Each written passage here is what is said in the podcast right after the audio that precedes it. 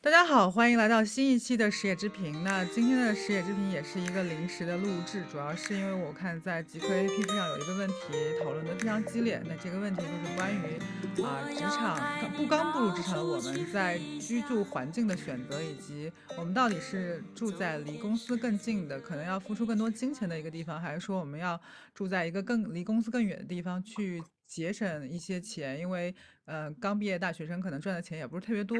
那今天跟我一起探讨这个话题的是，呃，我在极客上的朋友王岩老师。那他呢是呃一个职场的博主，他在全网大概有一百万的粉丝，然后他在微微博上尤其的活跃。那另外呢，他以前的工作是这个滴滴的，呃，滴滴公司的高级产品运营经理。那首先我们让王岩老师给我们打个招呼。呃，大家好，我是王岩，很高兴呃一起录制节目。对，然后我就是临时约的嘛，也是咱俩 可能，因为我不知道是不是你那儿没什么年味儿哈，我反正就是每年过年跟不过年差不太多，所以我就可能还是保持我一贯的这种工作的节奏或者生活的作风。我看你也在极客上比较活跃，所以我就拉过来了。呃，都差不多，因为我现在还没有就是回家过年，就工作还在收尾当中，所以。也没有对这种过年有那么多的重视，就是我感觉现在大家更多的都是休假嘛，就当做是一个正常的假期就好了。对，嗯，那嗯，我看主要是我看这道问题，你您连续的在极客上其实讨论了有一两一两天了，应该算吧。就是我好好像很早之前就看到一个极客的朋友发了一个东西，就是说他呃一毕业之后就来了北京，然后。呃，一七年时候毕业的，然后他在居住的时候，他觉得，呃，北京比上海和杭州要好，然后他就觉得说，刚毕业大学生应该多选择离市区比较近的地方，然后宁愿多花一点钱，嗯，他觉得这样生活比较好。然后我看下面很多人就会有很多不同的反馈，然后我看您也发表了很多的见解吧，反正。要不你来简单的说一下？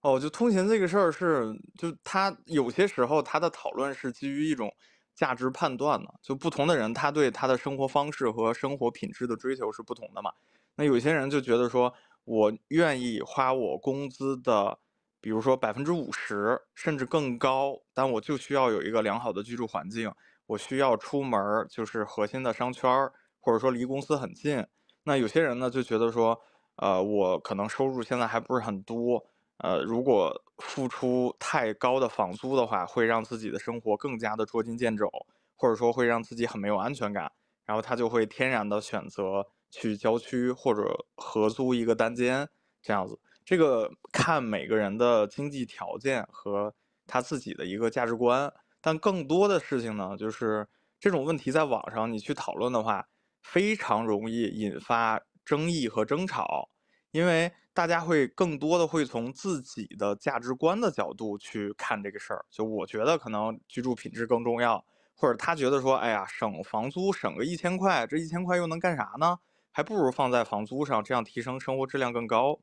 这是不同价值观的碰撞。那其实要说到底呀，就是那比如说年轻人他的收入有限，那他就被迫要做权衡。就到底是我要牺牲一定的通勤时间，还是要牺牲我的居住品质？每个人的选择都是不一样的。重点其实在于你怎么样能够找到适合自己的一个策略，这个我觉得是是最重要的一个技术问题。嗯，我觉得，嗯，可能能在。这个互联网上发表一些这种见解，说我觉得还是要住在呃离市区近的，比如说在北京二环内的啊这样的地方，因为我感觉离这个城市生活更近。然后这样的人其实他在某种程度上一定是具备了很多选择权的，就是有些人他其实是并没有选择权的。如果说他一一一个月只能赚八千，我不知道啊，可能有时候嗯我平均工资是六千，然后他扣掉这些。呃，税之后扣掉他的五险一金之后，他到手的东西很少。你说他让他去居住在二环内，可能选择一个五六千的房子，他是没有办法 cover 掉这些东西的。所以有时候在互联网上讨论这个问题，就一定在某种时候会形成一种怎么讲阶级感出来，我觉得。对，衣食住行都是非常典型？的有阶级划分的这样的一个一些领域，就是他跟他自己的经济条件是强相关的，而且嗯。不仅仅是收入问题啊，呃，比如说普通家庭出身的这种孩子，他到大城市打工，尤其是像这种典型，比如说他在小镇出身，然后他可能学习成绩很好，一路就是这样辛苦学习，考了个好学校，然后进入了互联网公司。那它相对其他的这种传统行业来讲，肯定也算是赶上了一些时代的红利。他可能一嗯。个月收入两万甚至更高，那其实这个收入放在全中国的角度，或者说甚至就是他所在的这种大城市的角度，都已经算是中上甚至更高的水平了。但是互联网会有一个滤镜，就是感觉每个人都觉得自己好像年薪百万，就是你知道，就是就是会有这样一种氛围，会导致，呃，当一个人说他月薪两万的时候，好像也也存在一定的，怎么讲，被批批评评判或批判的空间。但实际上如果说把这个视角拉平到，呃，怎么讲，全国，或者就是其实它是一个我觉得某种程度上来说，还是能维系一个比较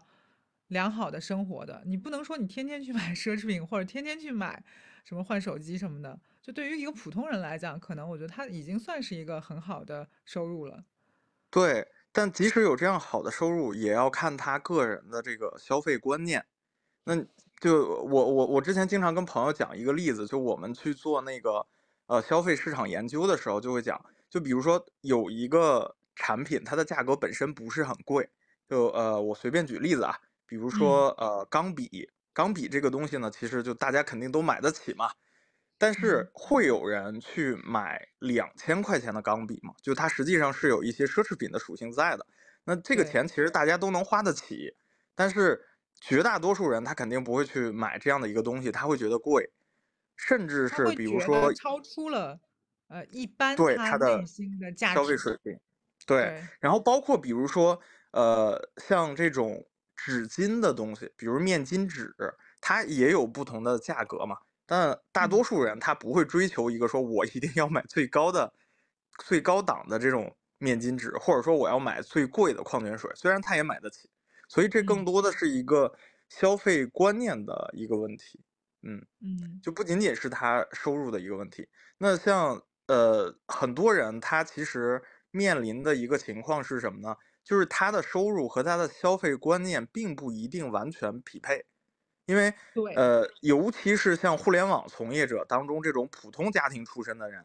他小时候形成的那种消费观念，和他的收入其实是不完全匹配的。就是就比如说就是他赚的多，但他小时候的观念是用的少，要节约一点，因为他不是一个特别富足的情况，是这意思吧？对，就是他小时候这种的消费观念影响很深。然后反过来嗯。呢，就有些人可能是小时候还是相对物质条件比较好的，所以他倾向于在他的生活方式，包括他的三观上，他就会觉得有一些小钱是没必要省的。就。像我比如说我自己，我就是那种，呃，小镇出身，然后我。会发现自己身上有一个特别奇特的现象。就比如说嗯。我自己去，呃，就是买股票，呃，买基金，然后可能就是有的时候可能一两天浮动就要亏十几万。我其嗯。实没有什么太多的这种心理波动，我会觉得它就像是一个数字，就像是我工作时候处理的数据那样。那这个东西就是有有赚有亏，就它就是一个数据，我我没有那么大的影响。然后我的我的朋友就会觉得，天呐，就比如说你一天亏十几万，你心理素质真强。但实际上不是这样的，就比如说，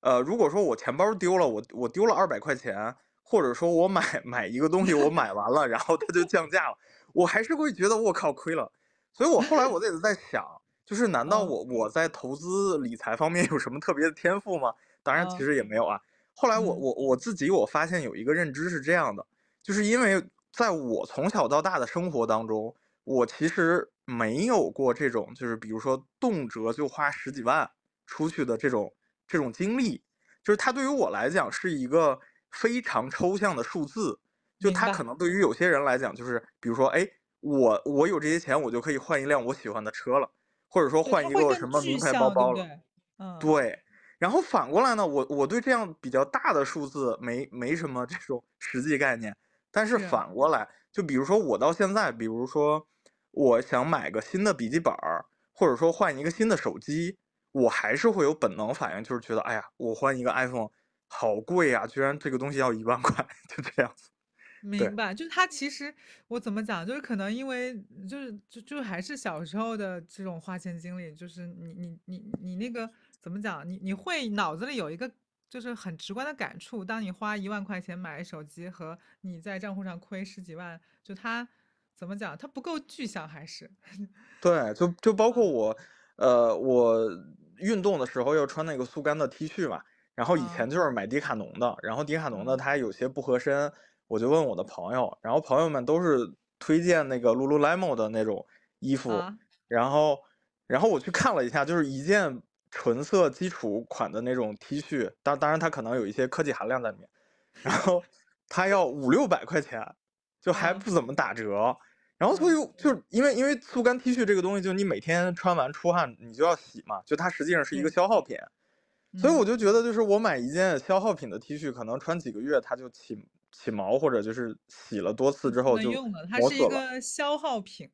对，所以我我到现在还是会有这种本能的认知，就会觉得说，哎呀，一件 T 恤要五六百块钱，就这嗯，不是我对 T 恤正常的这种认知的范畴。对，当然当然理性上也会知道，就是其实买了就买了嘛，但是这这些钱也不会影响我的生活，但是这就是一种消费观念的一种影响。嗯，我觉得还有就是就是一个是消就是消费观里面还有个东西就是你你对于钱的分配或者分布，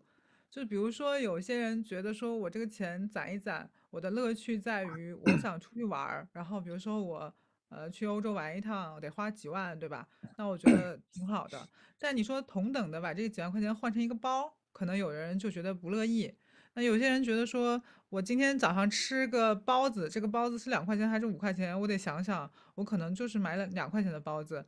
但是但是你让他比如说突然买个大件儿，比如说买一个什么嗯大鹅，或者是买一个苹果的呃 Mac，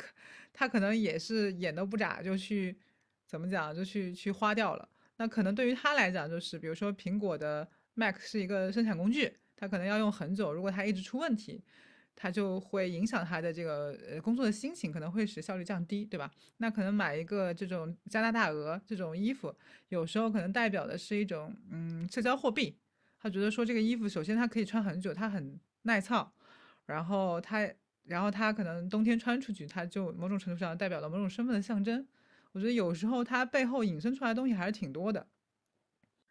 对，就呃，其实谈到分配，除了消费观念之外，还有一点就是他对未来收入增长的预期，这个也非常重要。你像我，我我我就在极客上讲嘛，我说其实我我挺认同，就是住的地方一定要离公司近，就是嗯，通勤时间是一个纯粹浪费生命的事情，就是理论上来讲，通勤时间是越小越好，就完全没，有，是零才是才是。最好的。因为你在通勤的这个过程当中，你是消耗的是你清醒的时间，尤其是比如说你早晨起来的时候，对吧？然后你就要，去通勤，这个时间实际上是你意志力最强，然后思维最敏捷的时候，就浪费在通勤上了。然后尤，其是大城市的这种通勤，你大多数情况下就是你自己开车是很堵车的情况嘛。然后如果是坐地铁的话，就会涉及到拥挤呀，然后你在里面挤，其实很消耗精力。尤其是我以前在坐地铁的时候，经常能够看到高峰期的时候有人在吵架，因为那个时嗯。候其实人是很累的，又在拥挤的地方，然后人与人之间可能就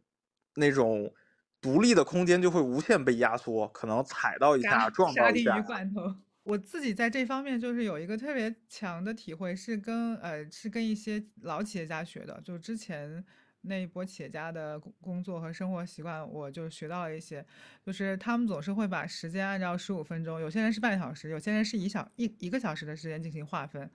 然后我跟您的想法是一样的，就是我特别讨厌把通勤的时把这个呃过过度的时间浪费在通勤上，因为我觉得呃很多时候这种有效的时间，你一定可以干出更有价值的事情来。我觉得价值的分配有的时候怎么讲，就是就他也是一个，他也是一个人对于很多事情思考的一个方式吧。我觉得，就是有些人觉得说我就是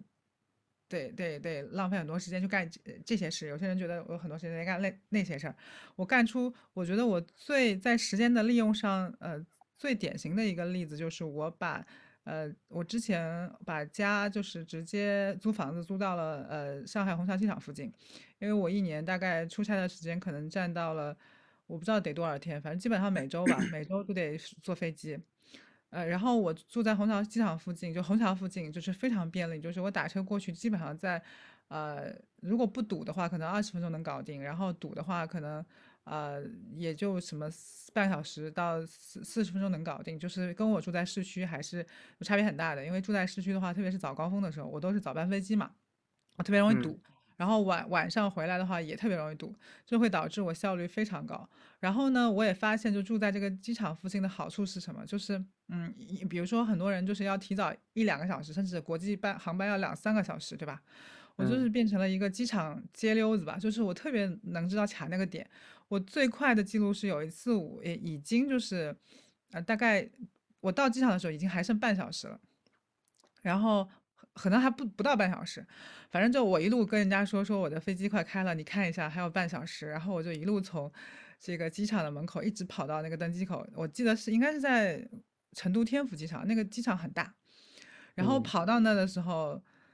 我的安检就是我整个拖着我的箱子，我那箱子是二十四寸的，应该是。然后还就是其实是要托运的，然后我没有托运，我直接放在了那个机场，就是那个安安检口，那个人跟我说说这个我们会帮你运到我们下一班飞机上，您人先走，然后我人就先走了，就是我有很多这种极端的案例去就是节约我的时间，就每次都觉得时间掐的很准，是一个非常有成就感的事情。我不知道您有没有听过，就是在心理学里好像有一个东西叫踢猫效应，就是说你今天这一一件事不好，就会影响到你一圈的事情都不好，因为情绪的这种蔓延的呃影响是是看不见的，但它一定会影响到。对，会会是这样。就比如说你你在地铁上可能无缘无故被人踩一脚，然后你因为这种事情你也不可能找对方索赔或者要什么精神损失费。那你可能就心态上就不是很好，就比如说你刚买了一双你很喜欢的小白鞋，然后吧唧就被人踩了一脚。那你到公司的时候呢，实际上就已经是一个情绪不太好的状态了。那这个时候你的同事可能要跟你去，呃，对一个什么方案，那这个事情本身可能是一个需要逐渐谈判的沟通的过程。嗯，本身情绪不好，加上这件事情就有可能变成一个引爆点，就你你的情绪就会。积累下来，然后影响工作，就这种事情是非常常见的。而且很多人觉得说我是一个成年人，其实我在控制我自自己的成情绪，然后我在我在啊，我在很心平气和的跟别人聊。虽然我刚才被人踩了一脚，但实际上你你就是大部分人其实都没有办法，就是说真的是很好的控制出控制住。的所谓的愤怒也好，或者说不不好的情绪也好，你是能从他的眉眼之间能看出来的，然后那个沟通的状态就会很不对。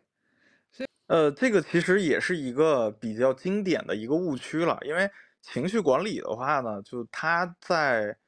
呃，就他在我们的生活当中，就比如说我们学生时代是没有系统性的学习过情绪管理的，然后长大了之后呢，大家其实也。没有什么，就是在这方面的一说，呃，方法和技术，就是怎么样去控制自己的情绪。那有一个很大的误区呢，就是大家会觉得情绪的出现是不好的，就情绪出现了之后呢，就一定要去说我要去压抑自己的情绪。对对，控制情绪其实跟压抑情绪还不太一样。就比如说，当你产生了这种情绪之后呢，你去把它释放掉，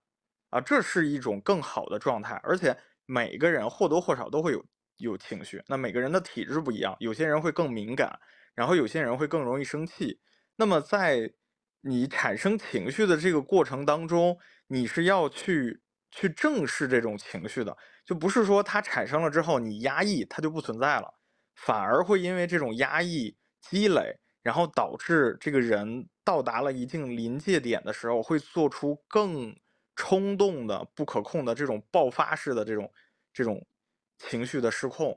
所以外界环境对人的影响是无时无刻不在起作用的。那如果你能够去改变自己的外界生活，就比如说在这种环境当中去掉，比如说通勤对你的负面影响，那不管你是谁，不管你的情绪稳定性有多么好，那它都是一个对你非常有用的一个事情，因为。呃，当你产生情绪之后，你去控制它，哪怕你就是很科学健康的去疏解它，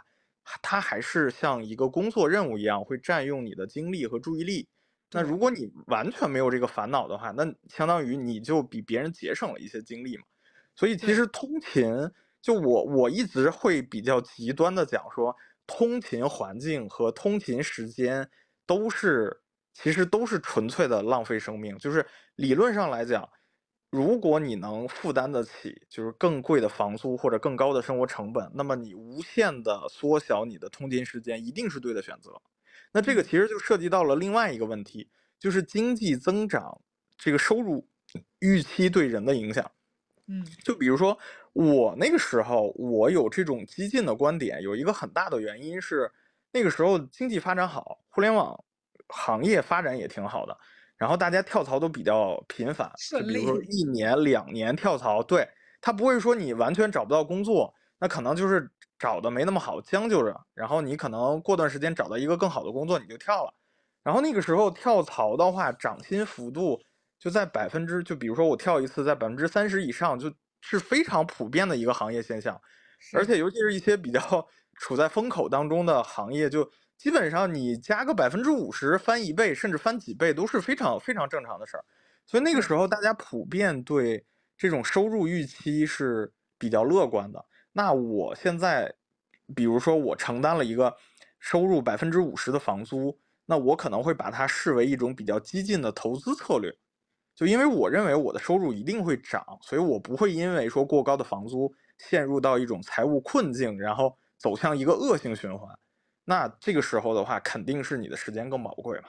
但是现在就不好说了。那有些人他所处的行业可能真的就是可能两三年都不带涨薪的，那他租很贵的房子的话，确实就会变成一种沉重的生活负担。嗯，我不是我我我我觉得我不知道这个想法对不对，但我也有了很久了，就是我老觉得钱不是省出来的。就是你的，你要是住的特别远，你每天赶过来的时候，那个精神状态和这个住的非常近、非常轻松的走过来的人状态真的是不一样的。就你会，嗯，特别近的走过来或骑自行车的人，呃，走走就是自自行车上班的这种人，常常透露出一种轻盈感和松弛感。就是我我们就是你你反正家近嘛，然后路边还能看跟跟周围熟悉的什么大爷大妈打个招呼。我呃这是我住在北京的生活。然后可能还能买点吃的，然后买买个咖啡，然后晃晃悠悠就进来了。然后大概你可能也只花个十几分钟、二十几分钟的时间。但你如果从很远的地方来，真的，你你首先你你的环境不好，你就会影响很多的心情。就像你说的一样，就是影响心情和产生情绪之后，一定有很长的时间要处理这些心情和情绪。而我认为，很多时候在职场上面，情绪和心情其实是没有什么助力作用的，它只会耗费更多的时间，产生更多的内耗。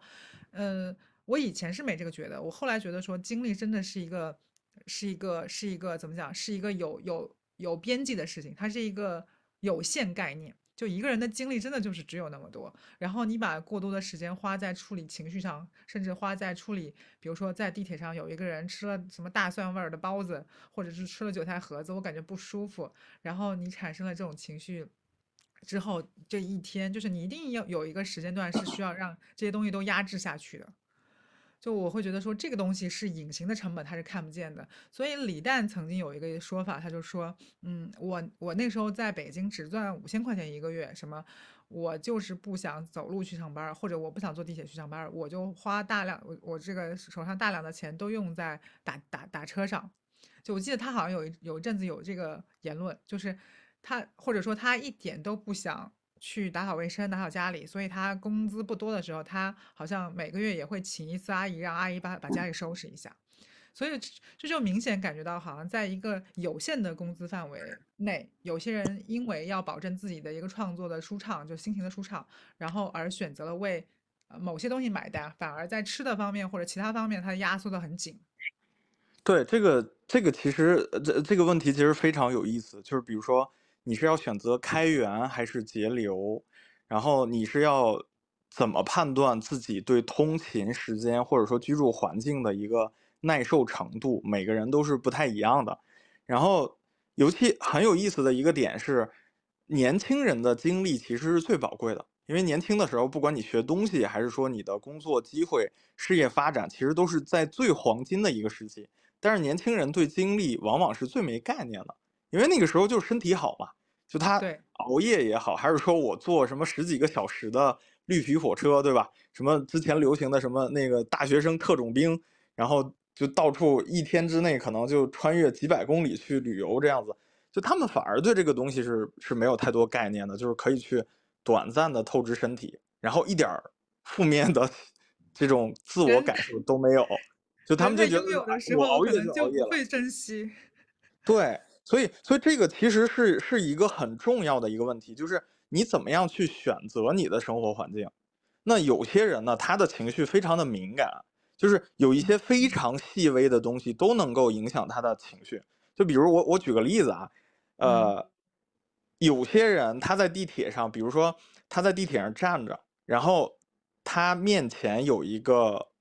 呃，当当然我没有歧视的意思啊，就只是想描述一下那个那个感受，就比如说他他面前有一个很胖的呃一个乘客，然后坐在那儿，然后呢这个乘客呢就可能起身就离开了，空出了一个座位。然后他坐在那儿的时候，他就能敏锐的感觉到，就是这个座位是有温度的。然后他不愿意去坐。呃，他对他可能也是坐下了，但是他会因为这种温度会有那么一点点，会有点呃介意或者说不适应。对，但是这种事情在某些人看来就是纯粹是矫情。比如说我之前也有遇到过那种朋友，就是他每天。他可以从那个北京的燕，呃，不是，都不是北京，是河北的燕郊，嗯，然后就是相当于是跨省通勤，就从燕郊，然后他们那个时候非常的夸张，就是每天六点的时候就要起来，然后在那个公交车站，因为那个时候就是燕郊那边是没有地铁到北京的，然后他只有公交车，然后那个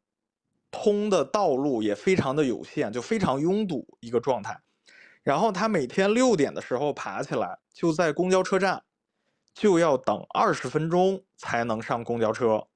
然后上了公交车之后呢，他就要先进入到北京境内，然后到北京的范围之内之后，再转地铁，然后再去到公司。然后他那个公司还不是在地铁口，他下了那个，他下了那个地方之后呢，他还要骑自行车，就那个时候都没有共享单车。他买了一个很便宜的自行车，就放在地铁口，就专门自己通勤用。对，他就就在这样的状态下，对，然后就是非常神奇的，就在这样的状态下，他就是他到了那个公交车上之后，他能迅速的睡着，就是他会在公交车上打一个盹儿，然后打完盹儿之后呢，到地铁上，地铁上不一定有座，然后他在地铁上就看书，他觉得。这个通勤的过程对他没有什么太大的影响，对他反而觉得呢，就是在地铁上的这段时间是他的一个非常宝贵的读书的机会。为什么呢？因为他在家的时候呢，就也懒得读书，然后在公司的时候呢，可能就要就要忙加班的事情，就肯定不可能学自己的东西嘛，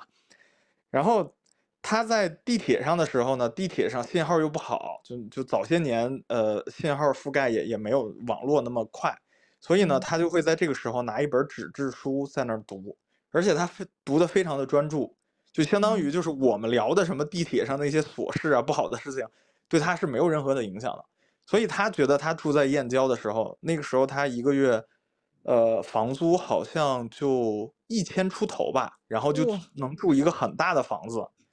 对，然后那个时候就你要在北京里面，你住这种同等的房子就得四五千去了，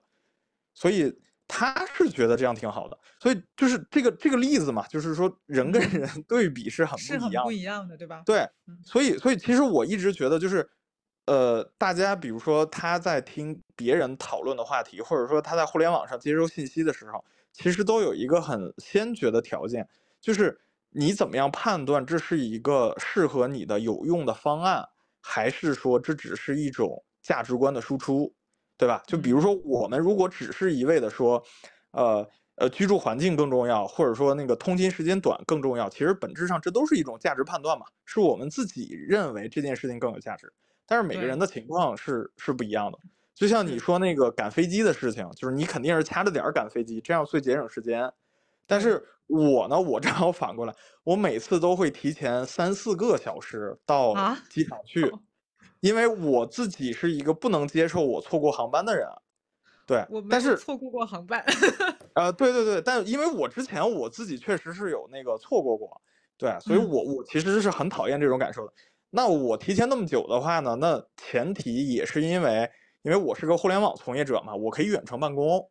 我很喜欢在机场那个地方，就是拿个笔记本，然后在那儿干活，就它不影响我的工作，而且相当于是给我换了一个办办公的环境，它有一定的新鲜感，尤其是在机场，你能看到各种各样的人，就是对我来讲是一种思路上的一种这种呃，就是可以活跃一些思维，对对，会有这样的刺激，嗯，对。所以，所以可能我们选择的策略不一样，但是本质上其实都是目的是一样的嘛，都是想要去尽可能的去利用好时间，以一个自己最适合、最舒服的状态。像你说的，比如说我，我去年出差比较多嘛，大概出了可能六六七十趟吧，这样就是坐飞机坐了六七十趟，然后不包括高铁嘛，高铁我没算过，然后。呃，这个时候，嗯，我我自己就会发现，就是以前的时候，就比如说今天有活的话，我就会早点去机场，然后我就找一个地方坐下来，然后找一个有插口的地方坐下来，就在电脑上做点事情，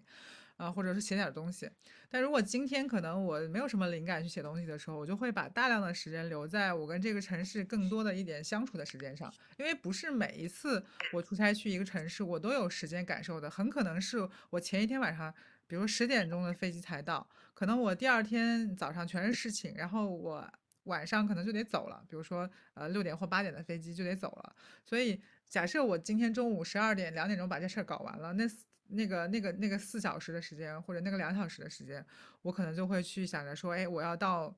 它的某个著名的景点去看一下，或者是他去它的某个有有名的这种商业街啊，或者什么那种那种那种大家推荐好玩的地方，我去看一眼，我去搂一眼。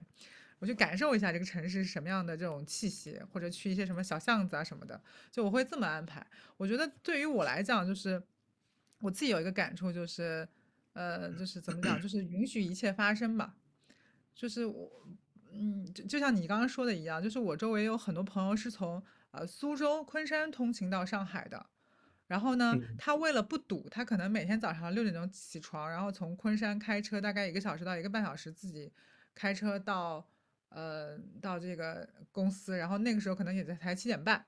然后他就会用这一个半小时的时间，就是可能哦，不是一个半小时，七点半，呃，两个小时时间，他可能就解决掉自己的一些事情，比如说他会可能呃看会儿书，然后可能也会就是比如说化个妆，可能也把早饭解决一下。可能自己还去楼下买杯咖啡，就是他把这个时间，其实如果你很自洽的跟这个时间相处，你的心理承受能力很强，或者你的跟环境的适应能力很强，其实它也是一种怎么讲，就是也也对自己是一种锻炼。因为可能才开始工作的时候，我们觉得所有的糟心事儿可能都来自工作，或者是通勤上遇到杂七杂八的人，然后。但是你会发现，比如说人人年纪越大之后，或者经历的事情越多之后，你会发现，就是生活中太多的突如其来的、不期而遇的这种困难也好、糟心事儿也好，就是你得学着跟他们相处。呃，我我觉得，呃，我我觉得总体来说的话，其实是年纪越大，就是生活当中的问题会越多。我。我我们好像并没有因为年纪越大，我们懂得越多，而让生活发生的奇奇怪怪的事儿变得更少，是吧？对，就所以所以很多时候，我我有些时候甚至会觉得，其实年轻的生活相对是他的生活难度是相对比较低的，因为那个时候你有充沛的体力，然后有呃面对世界一个其实是一个更积极的一个态度，就年轻人特有的那种乐观嘛。那你像我刚到北京的时候，我我住的是一个是是在非常远的，就是在北京昌平天通苑一个挺有名的社区，就是非常有名。对对对对。然后我在那儿租了一个三百五十块钱的一个隔间儿，就是他那种群租房是用呃一种非常简易的，就是有点类似木板泡沫的那种材料隔出来的，就是在客厅隔出来的一个几平米的一个一个空间，然后里面只能放一张床、一张桌子，然后它非嗯。常的不隔音。就是我我当时好像有六户呃邻居，就是在一个房子里面群租的有六户，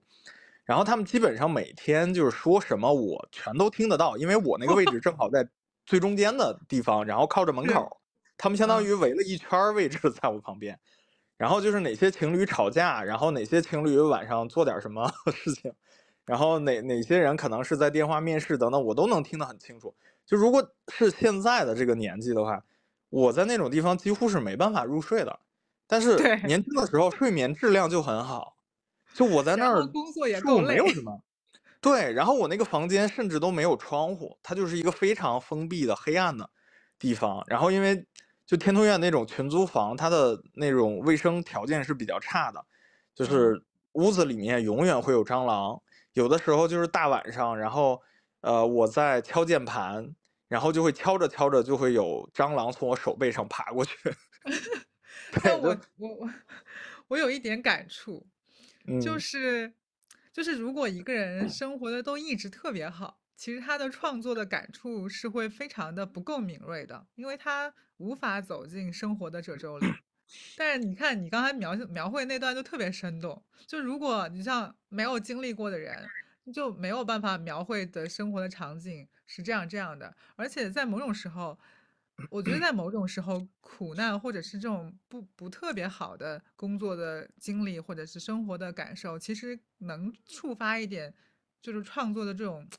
怎么讲，就是来源吧也好，对就是你会发你会发现，当岳云鹏生活过得好了之后，他其实就写不出好段子了。包括周杰伦也是，对吧？他这几年过得越来越好，但他写出来的东西越来越不生动，可能越来越不被呃大众们所喜欢，就觉得说这什么玩意儿。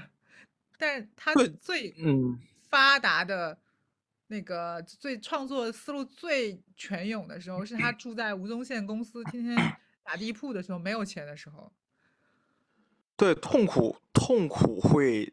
会成为一种创作的灵感和动力。就是快乐的时候，大家安逸的时候，其实是不太动脑子的。这这这就是生理机制嘛，就是大，脑就在不思考的时候，然后还能获得舒适体验的时候，他就会嗯，感到很快乐。但是，一旦痛苦，痛苦就会让人思考，它会逼迫你思考，对吧？就比如我们到人生低谷的时候，就会去想，哎呀，反人生到底有什么，意义啊？对吧？我到底有什么价值啊？然后什么我的未来呀，我的生活呀，什么是幸福啊？就会思考很多这种哲学问题。对，然后快乐的时候就哈哈哈傻乐就过去了。但是这，种这种东西，其实在呃网上讨论的时候，因为讨论交流的这种这种信息量有限，很容易被人误解成是歌颂苦难。就苦难本身是不值得被歌颂的，但是，苦难很多时候是一种触发器，它逼迫你更深刻的去进行思考。生活，对，对，很多很多时候是这样，就包括比如说，呃，我经常吐槽北京，就我我在北京很多年，而且北京对于我来讲是一个改变我人生命运的地方。就从一个呃北方的小城市到北京，然后就是完全不同的两个世界嘛。尤其是就是很多年前就也没有什么网络，没有这种消除信息差隔阂的东西，就那个时候。就基本上我小时候接到接受到的那种教育，跟现代的大城市的那种生活，或者说一些更先进的什么工作方式或者生活方式，是完全无关的。所以我到北京之后，实际上是接受了一种就是生活给我的再教育，就它让我再构造，对，它把我的人生分成了截然不同的两个部分。就我现在回忆起我在小镇的生活，我会觉得嗯非常的陌生和遥远，因为生活嗯，方式是完全完全不一样。所以北京一直对我来讲是一个第二故乡，甚至可能呃更重要的一个一个地方。然后，呃，它有非常非常多的不好的一面，但很多时候我甚至觉得，当当然我不觉得是自己被 PUA 了啊，因为就在其他的城市生活也有这样的对比，就是很哦，多时候呢，就是它会让你生活的不太舒服，这种不太舒服会变成一种创作的动力。很多时候我我创作的动力就是就是痛苦，我需要释放这种痛苦，我需要嗯搞明白我为什么痛苦。对，所以所以对苦难它本身可能并不是一个什么值得歌颂的东西，但是苦难确实会逼迫你不得不去面对人生，或者说去直面生活的本质，就是你的人生、生命，或者你与这个社会、与他人之间的关系，它会去嗯。逼迫你这样去深刻的思考，因为你要解决问题嘛，就是让自己不那么苦嘛。对，是，所以我有时候会觉得说，就是我自己安慰自己的时候，我就会说，呃因为我住过太多的地方了，就是我我我我那个新书不叫《假装拥有这座城》嘛，就是因为我从开始工作我就去过太多地方了，然后我在很多地方都超过住三个月吧，嗯，反正半年啊、一年这种都有。像比如说上海算是时间比较长的，嗯，然后北京我也住过一段时间，然后伦敦我也住过一段时间。然后你就会，你我的我其实那天那个女生发那段话，我其实是会觉得她虽然对，但是有点儿不舒服啊。这种不舒服来自于可能我自己觉得我体我在北京住了一段时间，我觉得在北京住的那段时间是我感受不太舒服的。呃，可能比如说冬天的时候，我就鼻子每天早上起来都会流鼻血嘛，因为太干嗯了，我可能不太适应。然后我可能每天的加湿器都不能停。然后北方的食物在在我看来就是总是呃总是比较的粗放，就是嗯好像就是所有的大料都往里一放，然后呃然后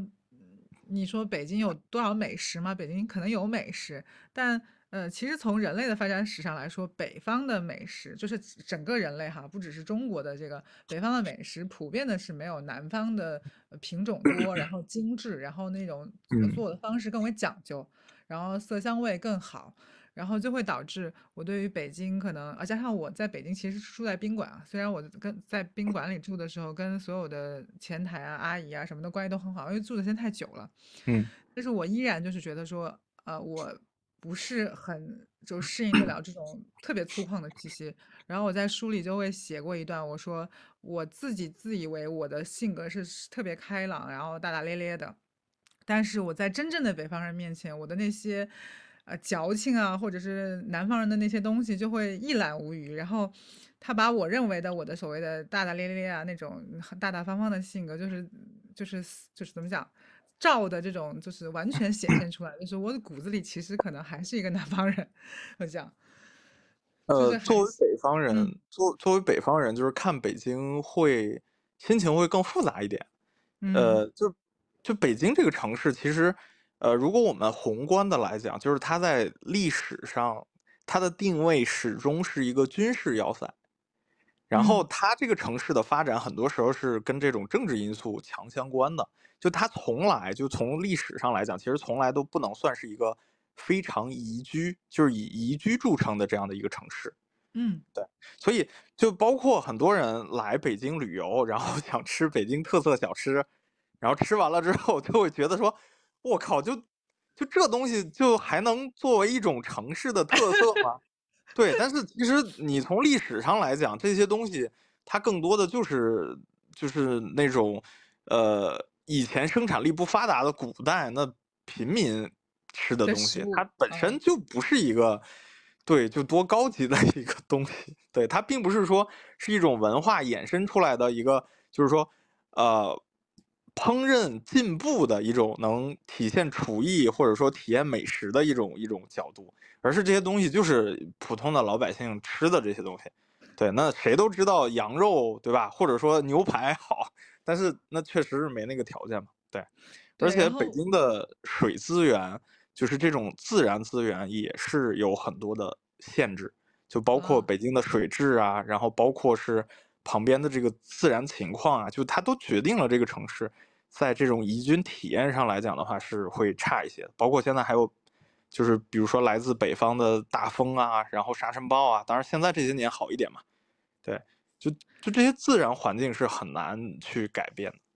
我们聊城市选择，或者是聊住在哪儿、通勤方案，其实本质上我觉得都是为自己去想办法找到一个适合自己的一个一个定制化的一个一个方案是最重要的。那其实这后面隐藏的其实是你如何去了解自己、认识自己。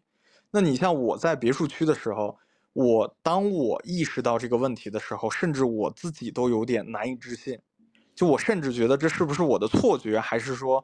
我住的别墅不够高档，还是呃什么恰巧比如说到冬天很冷的一些原因？因为我会觉得它跟我自己的一些传统的认知是不一样的。就我会发现说啊，天哪！就是我一直以为是这样，我想象中的自己是这样，但最后我经历了这些之后，我发现真实的自己原来不是这样的。是，所以那个时候我就就。有些时候，就包括我在网上看到一些不同的这种，呃，声音，我也会觉得，就是因为每个人的情况是不一样的。就像我之前有一个朋友，他特别喜欢一幅画，就是特别喜欢的一个画家，然后他会愿意去，就是一个月吃泡面，然后买一幅就是这个画家的真迹，然后挂在墙上。那这个事儿可能对于很多的人来讲，都是觉得，哎，这个就是你不能理解，艺术追求有点看不懂，对。但是他每天下完班回到家的时候，他就注视着这个画，他可能一看就是半个小时。当然，其实我不太能看得懂，就是他能看到什么。但是 至少就是他自己是真切的觉得这幅画对于他来讲很有价值，就他觉得很值得。我觉得这是完全 OK 的。所以包括比如说有些人觉得说，哎，我来北京，我就是要看展，我就是要享受这些精神层面的生活，就是我就愿意花很多的钱去住到核心的区域。就哪怕说我甚至是说，啊，我的钱就每个月全花在这上面，我觉得其实如果说这是你真实的需求，你真的觉得这个东西很重要，而且你不后悔的话，我觉得完全没有问题。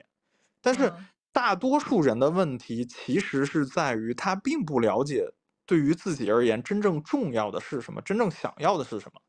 就是你再去思考，再去跟别人讨论，你还是得不到。真实的答案，因为很多时候你真实的需求可能，可能跟你想的它就是不一样的。就比如说，如果我没有住别墅的那段经历的话，我可能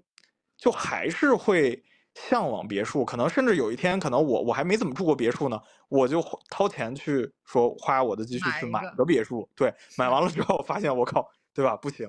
对，是。但是我现在经历过了，就是经历很重要。你真正经历过之后，你才知道自己是一个什么样的人。嗯，对，那包括比如说你住一个小单间儿，就我我后来我到现在我慢慢的发现，就是我我的诉求跟大多数人是不一样的。比如说大家都觉得住个大房子比较好，但是对于我来讲，我发现房子小其实对于我来讲是有帮助的。就有什么帮助呢？是它会迫使我脱离居住空间到外面去。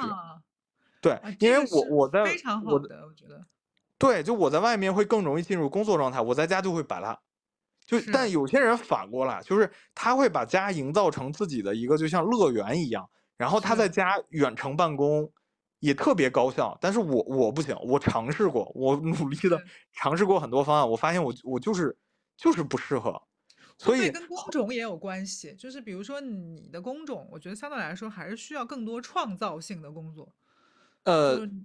你的对对也有关系，我觉得需要更多外界这种刺激在。说你如果在家里，我觉得如果即即使给你个大房子或者给你个小房子，其实你还是需要走出去。你可能呃，我不知道，可能你才会真实的感觉到你跟这个世界在发生链接吧。对，就这个这个东西，其实你你要往深挖的话，它跟这个人的价值观，然后他自己认可的人生意义都是强相关的。就比如对于我来讲的话。呃，我举个例子，比如说你，你还是让我住在那种别墅区，就过那种退休的养老生活，你给我一千万一个亿，我真的不快乐，因为我我我尝试过这样的生活，就是衣食无忧，然后呃，可能虽然没有那么多钱，但是相对来讲，就是就是我的物欲也没有那么高。其实理论上我现在也可以退休，就是就完全可以过自由的生活，但是我我真的不快乐。对，最后我就发现，就是我的很多的。这种呃人生的价值体验意义，全都是在工作当中 体现出来的。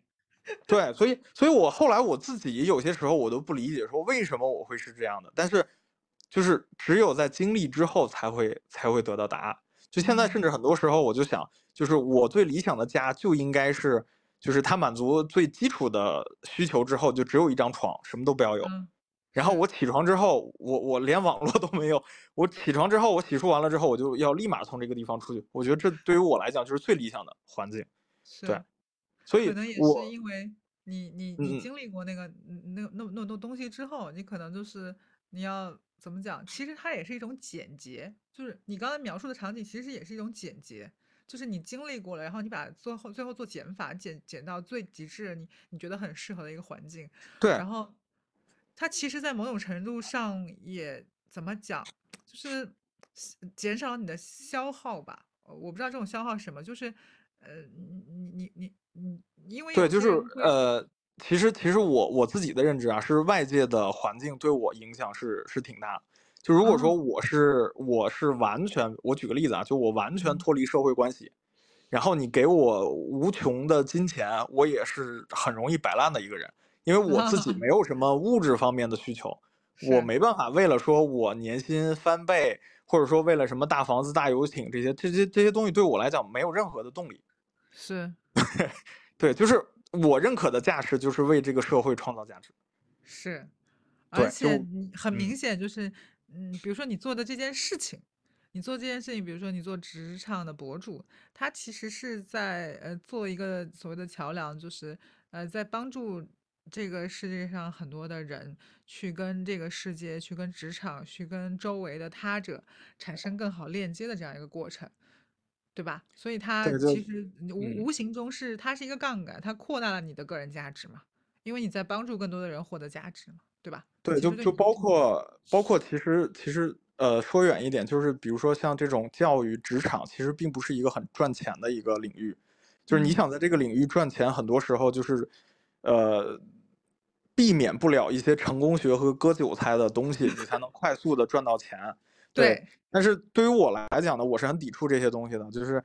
呃，所以做包括做自媒体的时候，会遇到非常非常多的困难。就比如说，很多时候就是你你不用一些流量密码的方式，就很很多人反而不理解你，甚至喷你说，哎，你跟什么网上说的其他人说的都不对，然后去攻击你骂你，然后也会，气得血压升高。但是最后我就是莫名其妙的，我自己都想不通为什么，就是选了一个又辛嗯，苦又不太赚钱的这种赛道。所以到我后来的时候，我就觉得就是，呃，经历会告诉你真实的自己，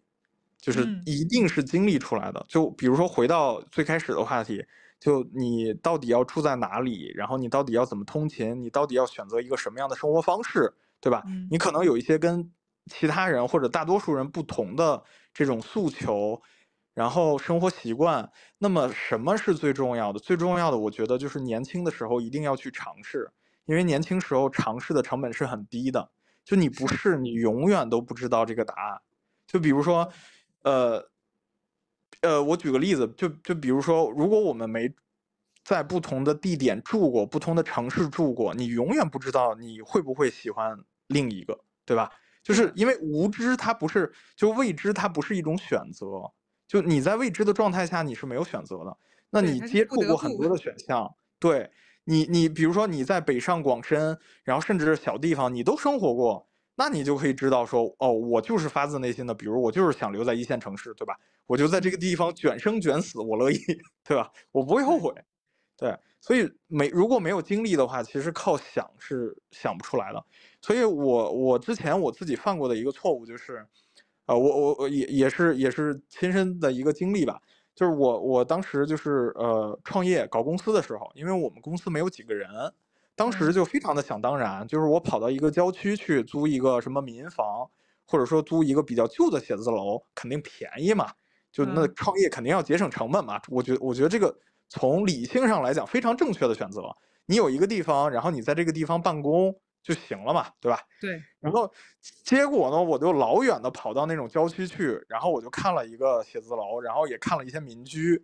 然后呢，当时就觉得价钱也比较合适，那就没有任何问题啊，对不对？然嗯，后我想了一下，然后我让我的同事搬到这边，他们的房租也降低了，生活成本也降低了，非常好啊，对不对？但是，当我真的租了那个地方，去体验了之后，我就发现这个地方非常的萧条，然后里面的都是一些就是奇奇怪怪的公司，然后啊，动不动就有人破产跑路那种，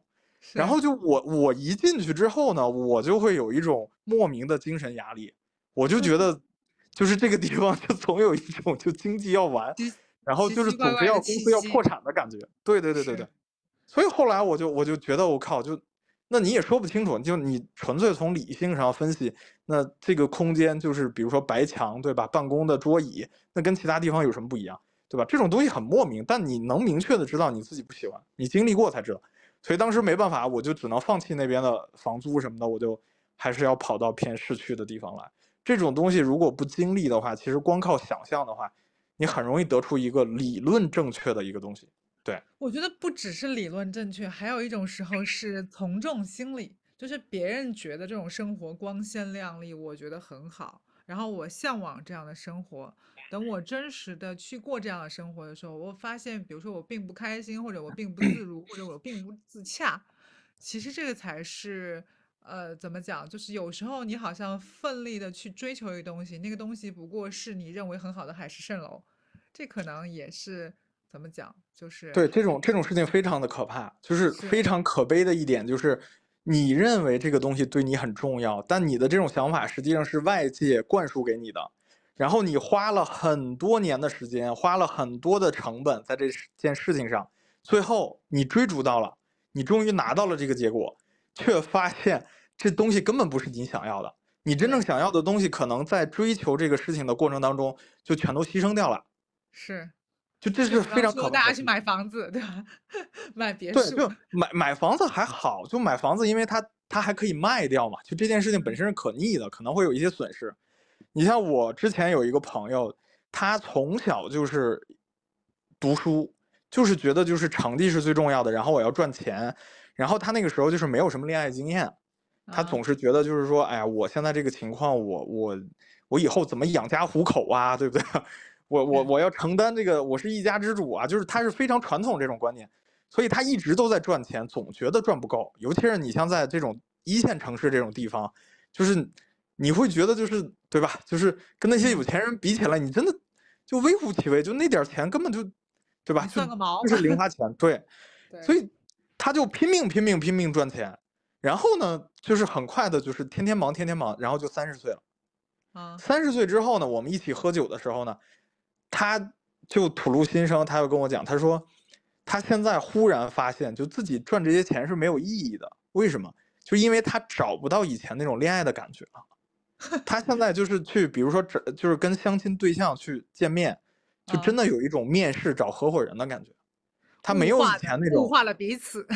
对，而且我觉得也跟年纪大有关，就是激素水平变化嘛，就不像啊，年轻的时候那种，就是什么恋爱恋爱的时候就啊心跳加速啊，触电一样，对吧？恋爱脑然后小啊，鹿乱 撞那种感觉，是是，就非常的理性，就跟找合伙人一样。嗯，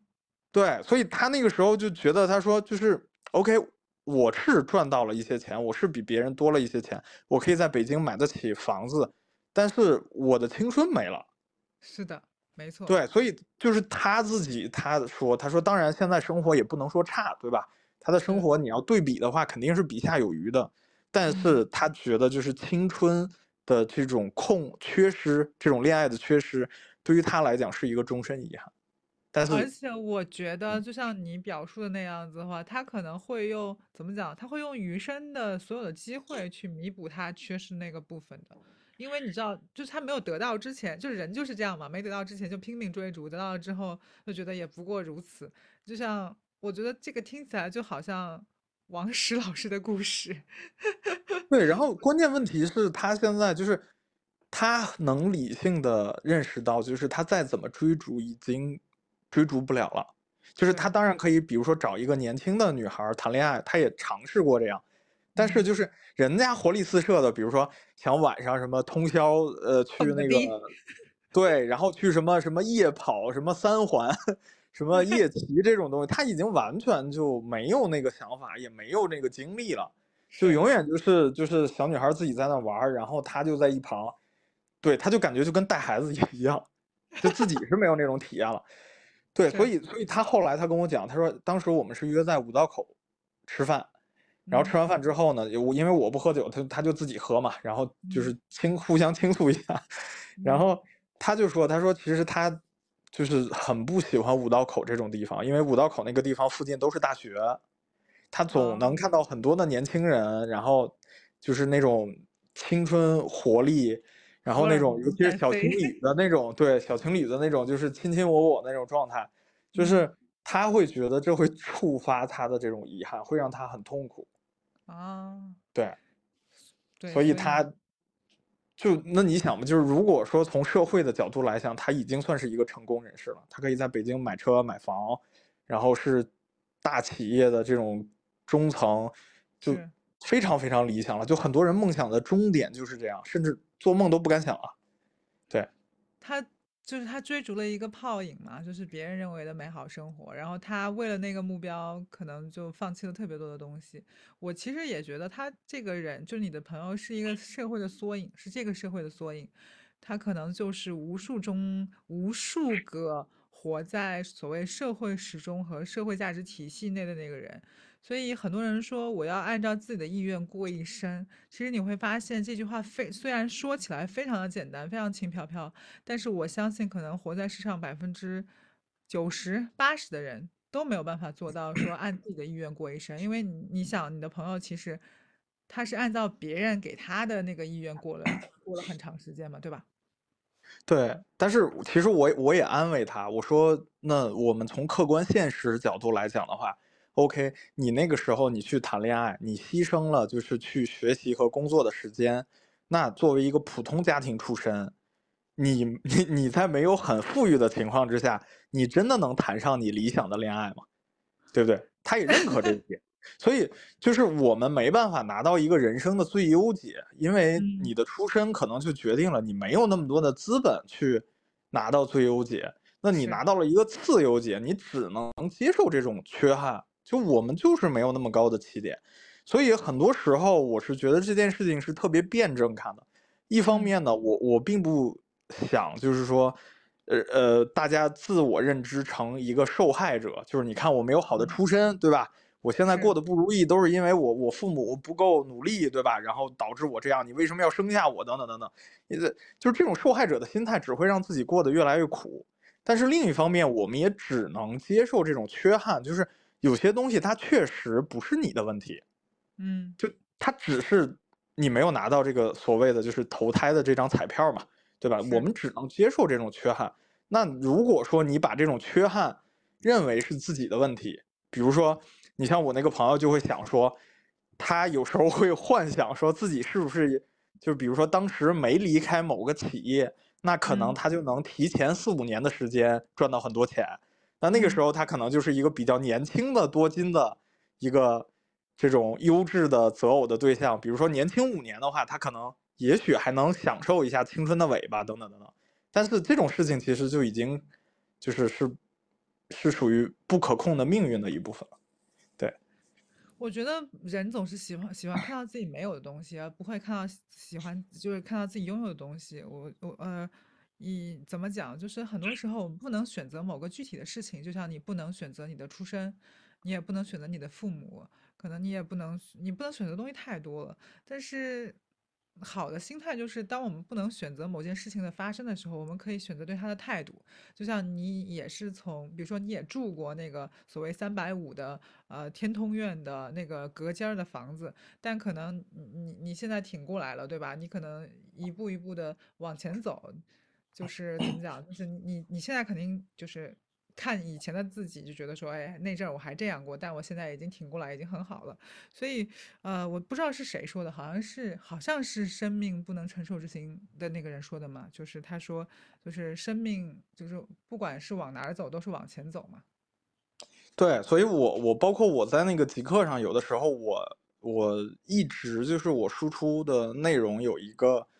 呃核心的价值观，就是一嗯定要能够接纳艰苦奋斗这件事情。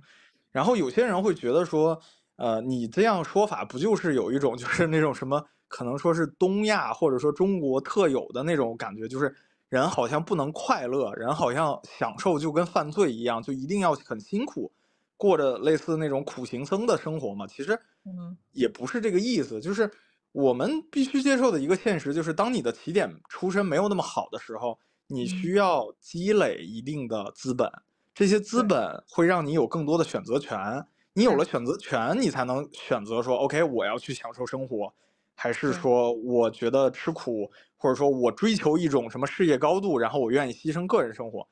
但是是，如果你没有这段积累的阶段，对吧？那你没嗯有选择权的时候，你其实就谈不上什么你的生活方式、你的生活态度了，因为那个时候你都是被迫的，你为了活下去，你只能被迫接受那种那种生活。所以很多时候我，呃，我我先说完啊，就所嗯以很多时候我看到那种，就比如说在路边发传单的，然后包括保安，然后包括快递员之类的，其实我都会在内心深处有一种，呃，共鸣，因为我那个时候也是从很基础的这种很底层的工作，慢慢的换到互联网，然后慢慢的就是职业嗯发展起来的。我很嗯多时候就在想，就是也许在某一个瞬间，我当时如果是放弃了，摆嗯烂躺平了，我可能现嗯在就是他们其中的一员，或者甚至是这种这种这种结果，甚至跟我的态度无关。有可能，比如说我当时可能意外生了场病，或者说运气不好，没有进某个企业，没有得到一个好的机会，我可能就跟他们是一样的。所以很多时候我会觉得说，呃，一方面就是就是当你的眼界打开之后，你体验过很多生活的时候，你能看到你曾经缺少的，或者说曾经留下的遗憾。但是另一方面的话，你也得承认，就是你不一定变得更好，重来一次，有可能你会变得更糟，对不对？对，人就是喜欢看自己没有的东西，这真真的是一个非常人性的那个，他总是觉得说我还可以更好，我还可以更好，就是问题就是，可能你现在所能到达的阶段和水平已经是你能达到最好的状态了，可能就是这样的，可能你就是这样的水平或者天资，或者是你的。呃，怎么讲？命运就是把你推向这儿了，就不能说往往回看，或者是后悔说啊，我没有得到的就可能是更好的，那只是你对生活的想象，甚至你对自己的一种滤镜。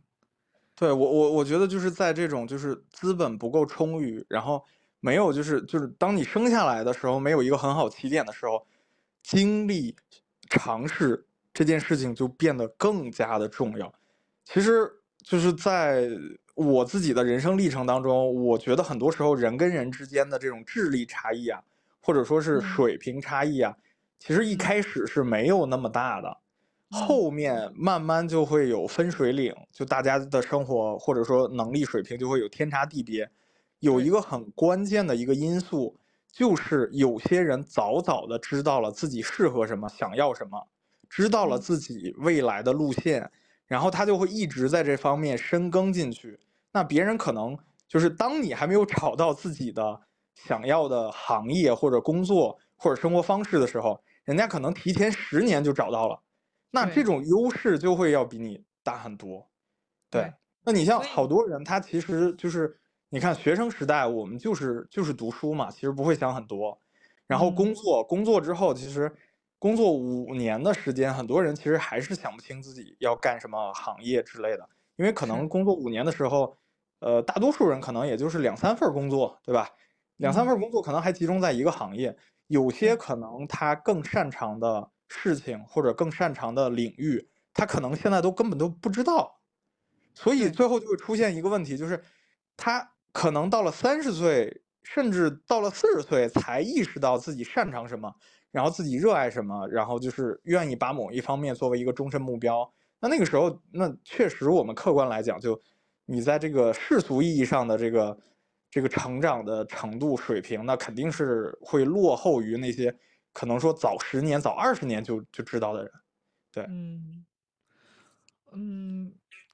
就是就是有一本书叫《出身》，就是是一个美国社会学家写的，他就说小镇做题家们跟一般的就是跟一个大城市成长的人来说，他其实缺乏的就是叙事资本嘛，就是你其实你嗯。的家庭也不好，可能你只有你这个学校是还还不错的学校，但这个学校可能周围所有人都有，你就不具备这个叙事的资本，所以。嗯，你刚刚说的那个努力也好，或者说说的是要去获取一些资本也好，我觉得这个资本其实就是一些呃，怎么讲？你能够叙事的资本，就是你能对外展现的资本。比如说你是从学什么学校毕业的，然后你获得了什么成绩，你在哪哪行工作，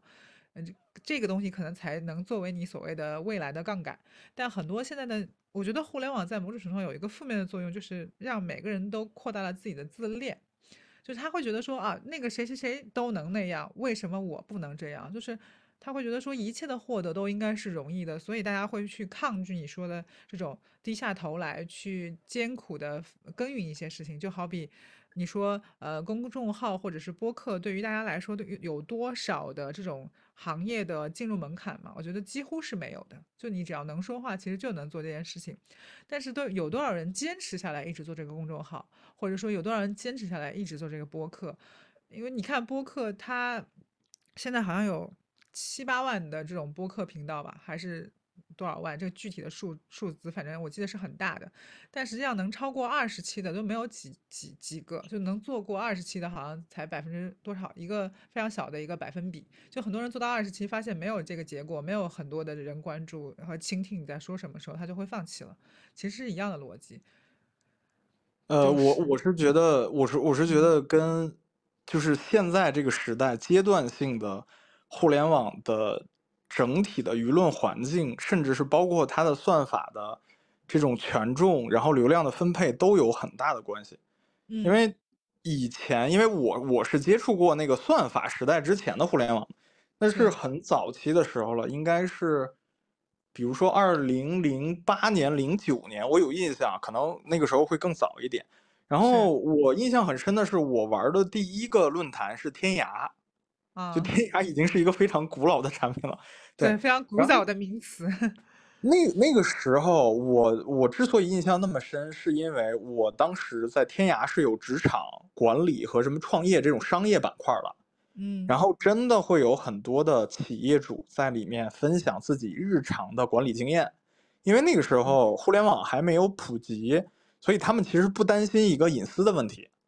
他们就会真的像就是面对面那样。交流会去讲很多很多的细节。那比如一个企业主说：“哎，我下面工厂里面的几个工人打架了，然后是为什么打架？然后说这个事儿我自己觉得很头疼，大家有没有什么办法？”然后就会有另一个地方的一个，比如说工厂主，然后就跟他讲说：“我们之前处理过这种事情的经验，然后告诉你怎么怎么着。”然后他说：“好，我今天回去试一试。”然后第二天他试完了，他就说：“哎呀，我试完回来反馈是怎么怎么怎么的样的，就是。”那个时候，那个阶段的互联网其实整体的用户素质是很高的。它其实对于当时就比较年幼的我来说，是打开了一个非常大的一个，就是消除了一个隔阂，就是这种特别大的信息不对称。因为以前我对外界的印象全都是从电视，是从这种呃 CCTV 的各个 频道里面去认知这个世界的。那个时候，我觉得呃。我和外界的关系就是一些重大事件，比如说零八年奥运会，我知道哦，北发生这么件事儿，对，然后其他的什么事情就觉得就是跟我都没有什么关系，这种感觉，对。然后现在的这个时代呢，有一个很大的问题是，社交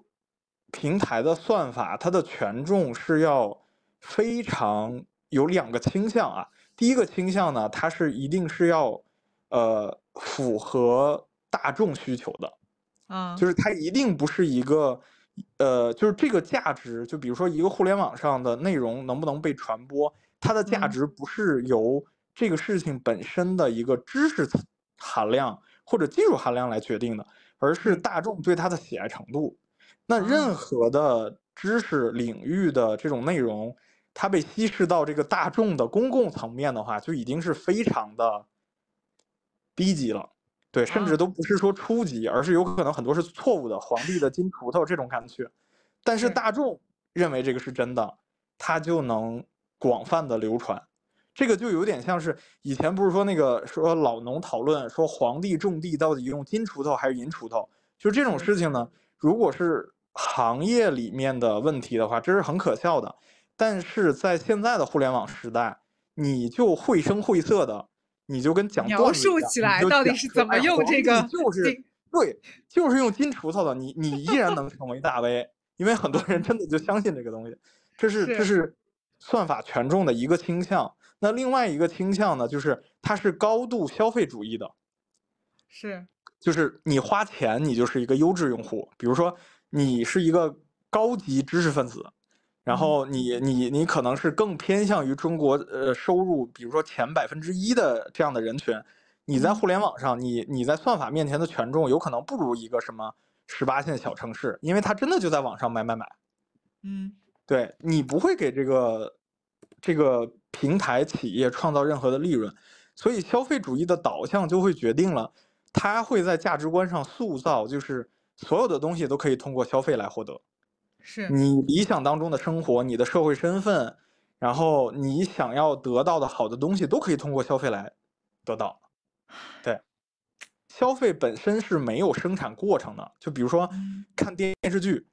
大家看的电视剧永远不会有，比如说主人公在那儿埋头工作，天天加班，对吧？因为这个东西没有戏剧性，它一定是你上来就有一个身份，然后比如说哪怕是职场剧，也要么就是宫斗，对吧？是什么上下级之间斗来斗去，要么就是职场类的言情剧，就是两个同事谈恋爱这样子。他不会给嗯你讲说，我这个男主人公怎么汇报工作，怎么天天加班，